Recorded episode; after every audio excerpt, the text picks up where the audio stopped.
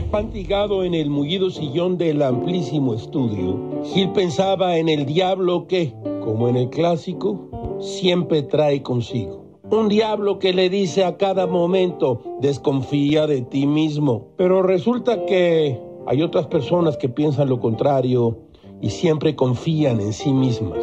Una de ellas es el presidente de la República. Gilga vio a Boris Johnson, primer ministro del Reino Unido, mirar de frente la tragedia inglesa, lamentarse y corregir.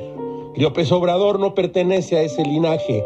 En la mañanera el presidente compartió algo de lo que sintió mientras estuvo enfermo y dijo que ese tiempo le sirvió para reafirmar sus convicciones, sus creencias, su manera de pensar. Dijo esto, hoy estamos viviendo un momento estelar.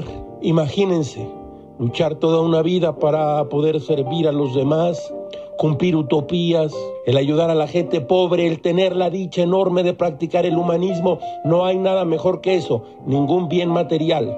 La reflexión es que debemos seguir. Cuando comenzó lo del COVID-19, dije, no vamos a dejar de avanzar en la transformación de México, aún con la crisis sanitaria y económica. Lo que más ha dañado a México es la corrupción. O sea, dice Gilgamesh, la duda no forma parte del vocabulario del presidente. Por cierto, cumplir utopías, eso ha costado millones y millones de vidas. O en este momento estará de más recordar que la crisis sanitaria que el presidente no quiere ver ha costado entre 200 mil, ya probablemente 300 mil muertos y 2 millones de contagios ¿Esa es la transformación que queremos? Pues es muy raro, caracho, como diría Antonio Machado. Hay hombres que nunca se cansan de saber, ningún día se acuestan sin haber aprendido algo nuevo. Hay otros, en cambio, que nunca se hartan de ignorar.